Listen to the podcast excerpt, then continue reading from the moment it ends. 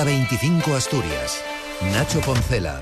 Última vuelta informativa Asturias en este viernes, en esta semana, en el que el presidente del gobierno asturiano ha advertido a los trabajadores de la ITV tras el fracaso de la reunión negociadora de ayer. Quiero hacer una reflexión sobre la defensa de lo público y cuando uno dice defender lo público, lo primero que lo tiene que defender es uno mismo, ¿no? Y hay hartazo en la ciudadanía asturiana. Hay muchísimo malestar en la ciudadanía asturiana. Yo invitaría a una reflexión a los representantes de los trabajadores, porque una de sus peticiones claves será aceptar las 35 horas. Lo que les decimos es que hacerlo en el mes de septiembre para que nos dé tiempo, lógicamente, a recuperar todo el atasco que se ha producido en las últimas semanas se aceptan las 35 horas, pero desde luego si se cronifica la situación, me van a obligar, nos van a obligar al gobierno de Asturias a plantearnos el cambio. Otra preocupación se extiende sobre ArcelorMittal y su ambigüedad respecto al cumplimiento de los planes de descarbonización. En este sentido, el grupo parlamentario de convocatoria por Asturias Izquierda Unida ha reclamado una reunión urgente de la Alianza por la Industria. Escuchamos a los diputados Xabel Vegas y Delia Campomanes. Aquí no se trata de colores políticos, creemos que todos tenemos que estar unidos para defender eh, una industria de la que depende la viabilidad de, la sociedad asturiana a, a mitad hay que exigirle a la empresa que se pronuncie sobre esas inversiones. Y también exigir el compromiso del gobierno central a todos los niveles políticos, los más altos, ¿no? que se involucren en este tema.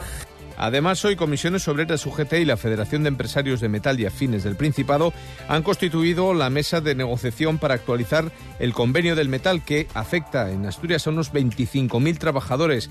Reclaman la importancia de este sector y mejoras los responsables de industria de comisiones obreras, Daniel, eh, Damián Manzano de UGT Genero Martínez y la réplica es del presidente de la patronal, Antonio Fernández Escandón.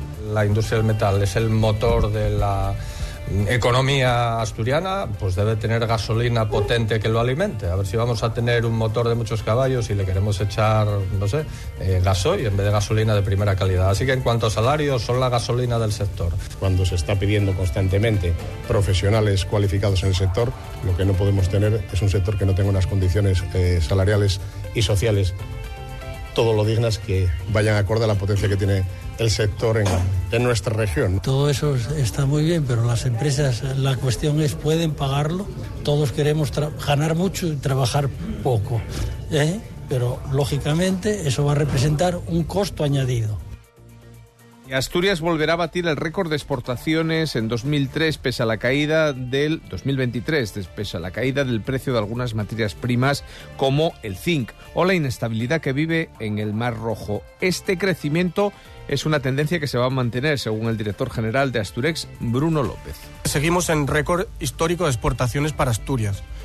Puede parecer poco, el año pasado crecimos un 20%, pero luego cuando lo vemos en un contexto nacional, nos damos cuenta que España, con los datos de enero-noviembre, ha caído por primera vez desde la pandemia. Y hablando de inversiones, el Ayuntamiento de Gijón va a formalizar este año la compra de una parte de los terrenos del antiguo astillero naval Gijón por algo más de 5 millones de euros. La alcaldesa Carmen Borillón dice que no hay marcha atrás para resolver una deuda con el barrio del Nataoyo. Hemos acordado, el equipo de gobierno, abordar la compra de los terrenos de Naval Gijón con los ahorros del presupuesto del año pasado, es decir, con los remanentes estaríamos en disposición de en el mes de abril abordar esa compra. El año 26 se licitaría eh, la, obra de urbanización. Trabajamos con esos plazos. Y en Avilés el puerto va a recibir 600.000 euros procedentes de fondos europeos para adecuar el muelle pesquero, lo dice el presidente Santiago Rodríguez Vega. Mejorar las condiciones de operatividad y de seguridad de todas las instalaciones eh, pesqueras, fundamentalmente de la parte más antigua del muelle pesquero,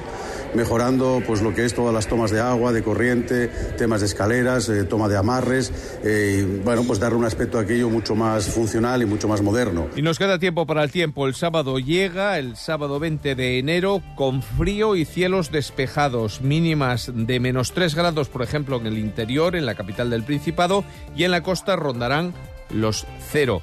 Las máximas se situarán en las horas centrales del día entre los 12 y los 13 grados. Que pasen buena noche, buen fin de semana. Volvemos en la ventana y en hora 25 de Asturias el próximo lunes. Tiempo para seguir contándoles información en la SER y para escuchar los deportes.